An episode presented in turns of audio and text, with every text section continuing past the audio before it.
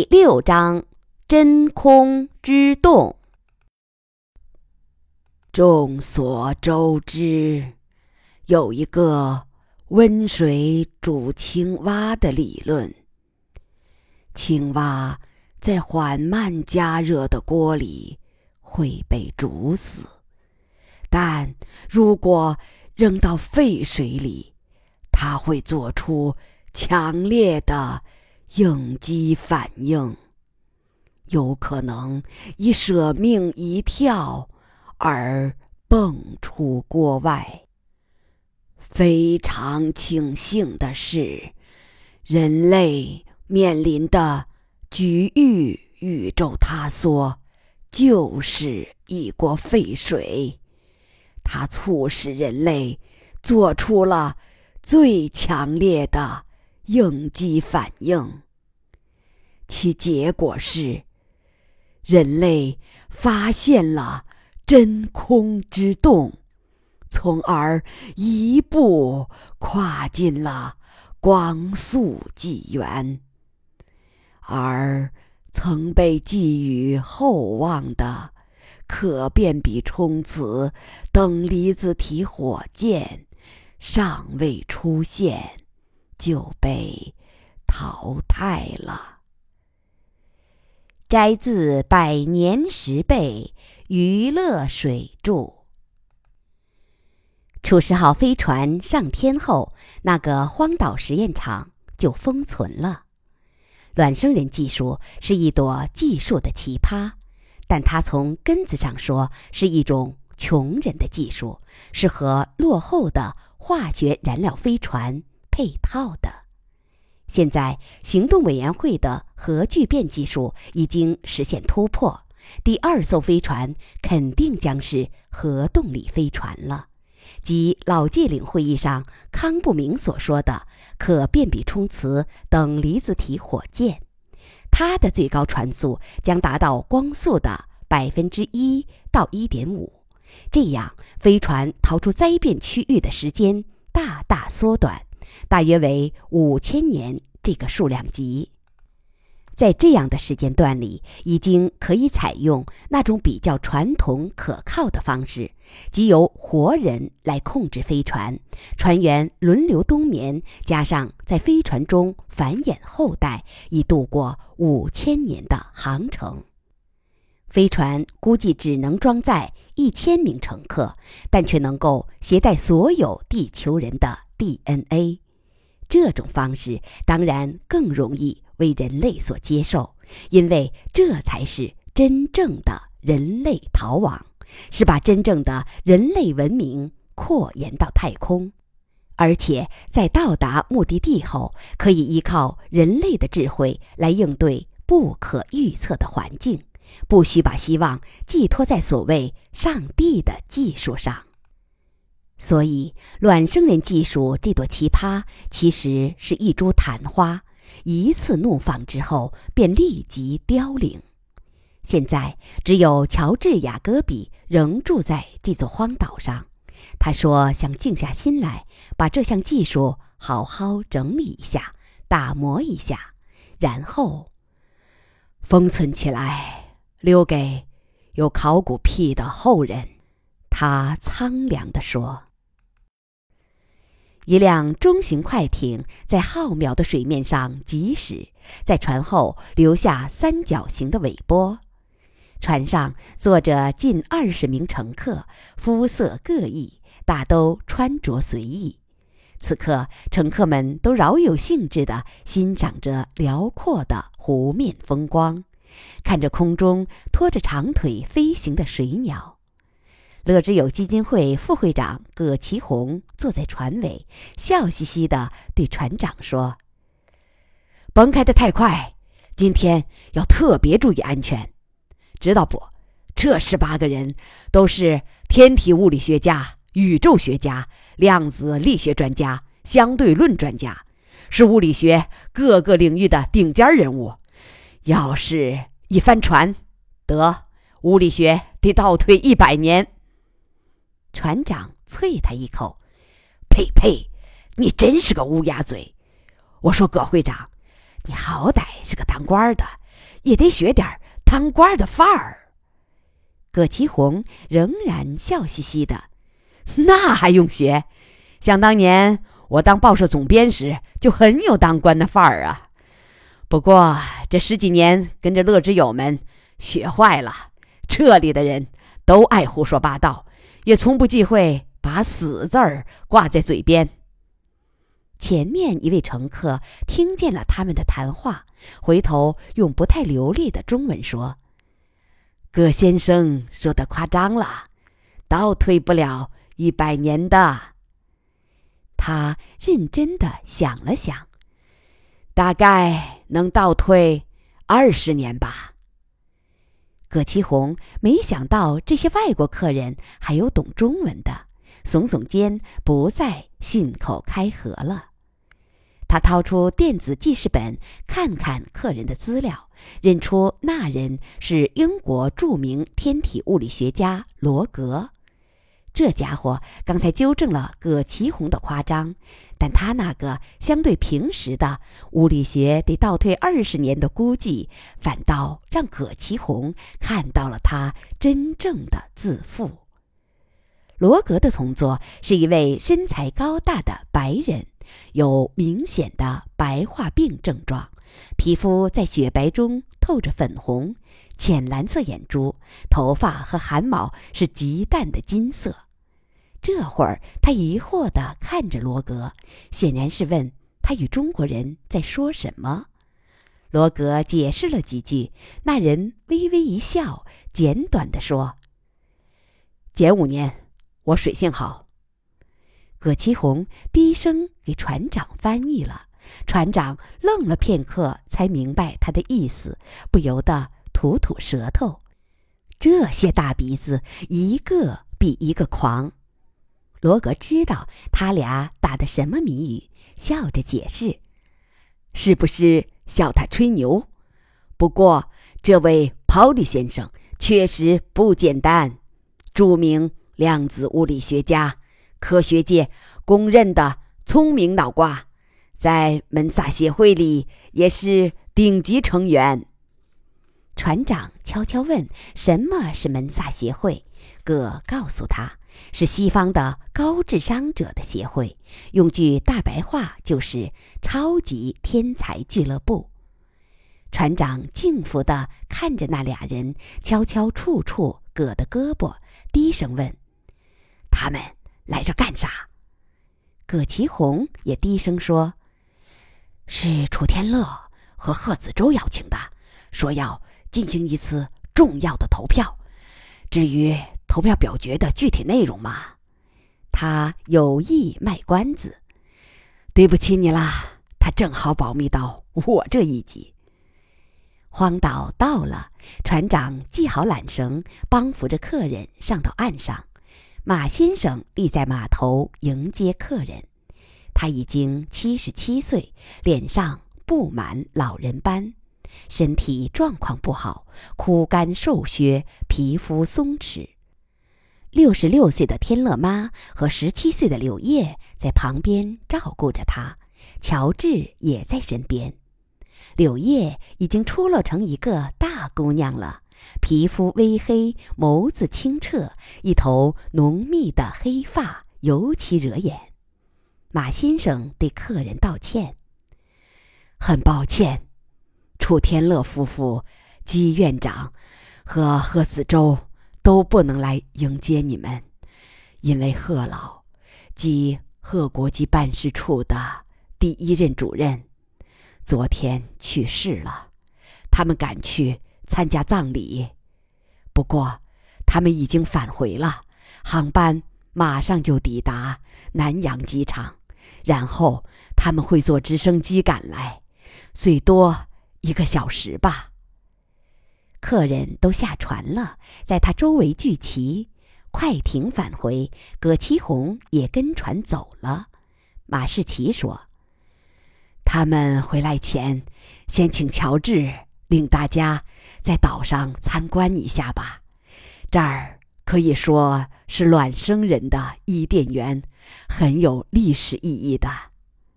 乔治平淡地说：“其实，说它是卵生人的墓地更为贴切。他领着十八位物理学家参观，首先观看了那两个最先孵化的蛋壳。裂开的蛋壳仍保持着原来的状态，随便斜躺在地上，上面加了透明的半球形玻璃罩，罩内的沙面上还能看到一些凌乱的小脚印，脚印很清晰，但只到罩壁处就中断了。外面的脚印已经被三年的风雨抹去。乔治介绍说：“这个荒岛上一共进行了十次孵化，共投入了一百枚人蛋，最终成活了十三人。可惜留下脚印的只有此处，因为其他十一枚孵化成功的蛋都位于草坡。”科学家们默默地瞻仰着。看了很久，这些破碎的蛋壳，尤其是这些半途中断的小脚印，激起了众人的澎湃心潮。这些脚印能不能出现在某个星球上，谁都不敢打包票。再往前走，同样的半球形透明罩罩着其他残破的蛋壳，有少数人蛋还是完整的。没有孵化，乔治苍凉地说：“你们知道的，楚世号起航三年，飞船的信号已经收不到了。船上的十三名卵生人幼儿，连同五百万个人类受精卵，连同自愿去看护他们的楚贵妇老人，究竟是死是活，只能托付给。”不可知的命运。他叹息一声。如果事先想到楚世浩离开后我会无事可干，我一定会顶替楚先生那个角色。稍停，他补充道：“楚先生是一位伟人。想起与他初次见面时，我曾有过不敬之语，真是惭愧的无地自容。”罗格拍拍他的肩膀，笑着安慰：“雅各比先生，你同样是一位伟人。告诉你吧，我作为物理学家是很嫉妒生物学家的，因为我觉得你们离上帝更近。知道你做出的是什么样的功绩？你实际上重复了上帝的工作，而且。”出手不凡，比他多创造了十一个成品。哦，不十一个半，因为夏娃是用亚当的肋骨造的，只能算半个。有了如此煌煌功绩，你还有什么不满足的？大伙儿都笑了，争着和雅各比在蛋壳旁合影留念。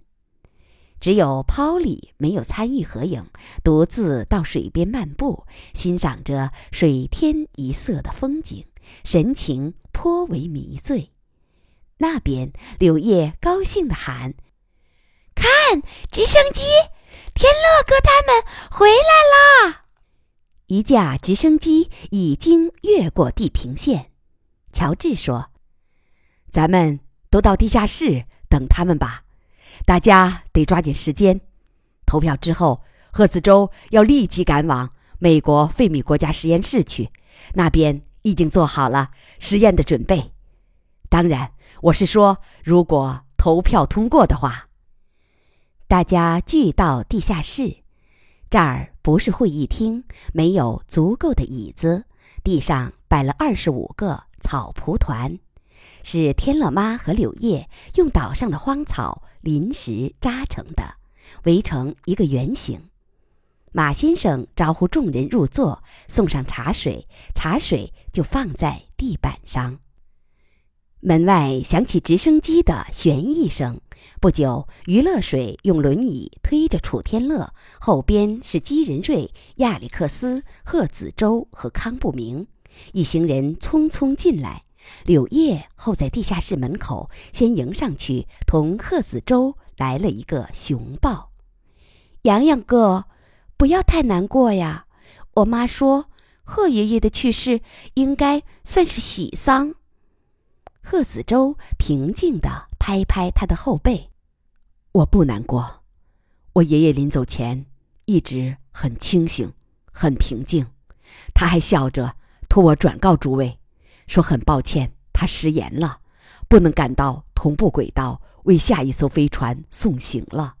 不过他说他会在更高的地方，天堂为远航者送行。大家都笑着同他拥抱，然后重新入座。天乐妈和柳叶去厨房了，他俩要准备二十几个人的午饭呢。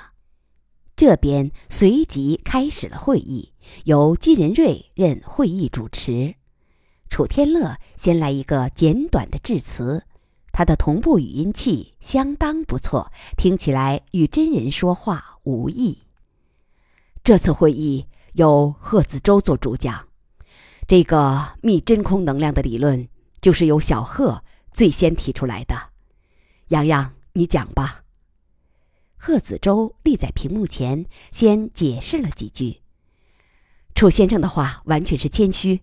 我在十几年前确实说过，压缩的空间可能有蓄积的能量，但只是小孩子的信口胡说。真正的理论基础是由楚先生和亚历克斯建立的。当然，我也多少做了一些工作。乐之友们一向对发明权很淡漠，所以他对此只是一笔带过，然后就进入正题。理论原文已经提前传给大家了，我想大家对楚先生提出的三态真空，即标准真空、疏真空和密真空的概念都已经清楚了。我这儿先回顾一些背景资料。一九七二年，人类第一次粒子对撞实验之前，前苏联著名宇宙学家泽利多维奇曾进行了一周的疯狂计算，以确定这样的高能对撞到底会不会激发空间的塌陷。后来实验进行了，一切平安，人们也就淡忘了泽利多维奇曾经有过的担忧，甚至把它看成杞人忧天似的荒诞。但人们忘了，一切平安有一个隐含的前提，那就是我们当时所处的宇宙是一个温和膨胀的宇宙，即轻度的疏真空。由于膨胀速率很小，可把它看作是标准真空。多年来，粒子对撞的事实证明，在标准真空中做粒子对撞是安全的，但在正在爆缩的密真空中呢？我们三年来的研究给出了这样的结果：当空间收缩时，在空间的深层结构中会逐渐蓄积能量，它的绝对值很小，但足以破坏空间深层结构的稳定。当收缩量增加到某个临界值时，粒子对撞产生的高能态会激发出局部空间的湮灭，从而造成真空的空洞，或者说二阶真空。他停顿下来，扫视着众人，请大家注意，我说的是空间或真空的湮灭，而不是物质的湮灭。空间湮灭是一个全新的概念，但它其实只是爱因斯坦智能方式的扩延。因为只要承认真空有深层结构，那么它也是物质的，因而也具有经典物质所具有的属性。大家对这段内容有异议吗？与会者轻轻摇头，示意他继续。好，我接着说，正像物质湮灭一样，空间的湮灭也将转化为能量。精确计算表明，其释放的能量将略略大于激发能量。也就是说，密真空的受激湮灭，从总体上说是一个对外释放能量的过程。无疑，这是一个天大的喜讯呐！因为他在此前的演讲中一直很严肃，这时绽出孩子般的嬉笑。正像我在少年时代曾经说过的，星际飞船将航行在能量之海上，随便在船下舀一瓢就够烧一个月了。当然，这句孩子话太夸张。实际上，真空湮灭所释放的能量非常微小。但大家知道，在真空中，即使像恒星光压这样微小的力量，只要持之以恒，理论上也能让飞船逼近光速。而真空湮灭所产生的光压效应要大于恒星光压，因为它永远紧贴在飞船的船尾。可以说，如果这个理论是正确的，那么光速飞船，这个人类梦寐以求但又从不敢奢望的上帝的礼物，突然就要进入人类的年度计划了。而我们曾寄予厚望的。可变比冲磁等离子体火箭已经可以淘汰了。他略作停顿，平息了自己的激动，目光灼灼地扫视着同样激动的与会者，然后继续说下去。综上所述，想对超临界密真空能够受激湮灭这个假说做出验证是很容易的。只需来一次常规的粒子对撞实验。这儿我要做一点解释：我们所处的局域宇宙由温和膨胀转为急剧收缩，已经四十多年。这四十多年中，欧洲和美国共进行过三次粒子对撞实验，都没有发生异常。不过，这三次都是在前十年做的，那时空间的收缩还没有达到三态真空理论所预言的临界值。其后三十多年中，由于全世界所有财力集中于人类逃亡计划，粒子对撞实验被全部叫停。现在，据我们的计算，空间收缩已经达到可以激发的临界值。乐之友基金会也向美国费米国家实验室提供了资金，那边做好了重启实验的所有准备，只要按下电钮即可。但是。有一个幽灵一直游荡在物理学界的上空，它是半个世纪前就提出的一个假说：如果激发出微空间的湮灭，哪怕只是一个比针尖还小的二阶真空，它也会像死神的扫帚一样，以光速扫过整个宇宙，使整个宇宙依次塌陷。这是何等可怕的前景啊！会不会这样呢？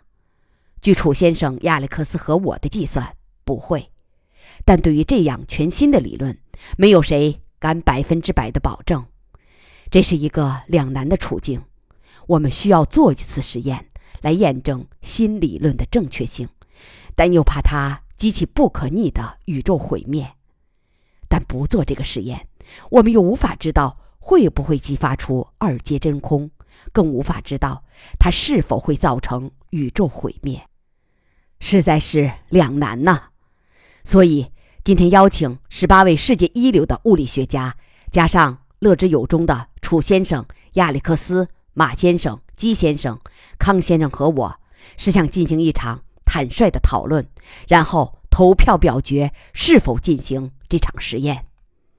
会场气氛变得非常凝重，基仁瑞想缓和一下气氛，笑着说：“先声明一下，我是个物理学的外行。”今天主持会议，但不参加投票，所以投票人数一共二十三人，是奇数。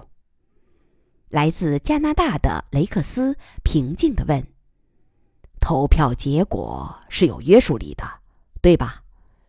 楚天乐严肃地表态：“当然，如果投票结果是否定的，我们将终止实验。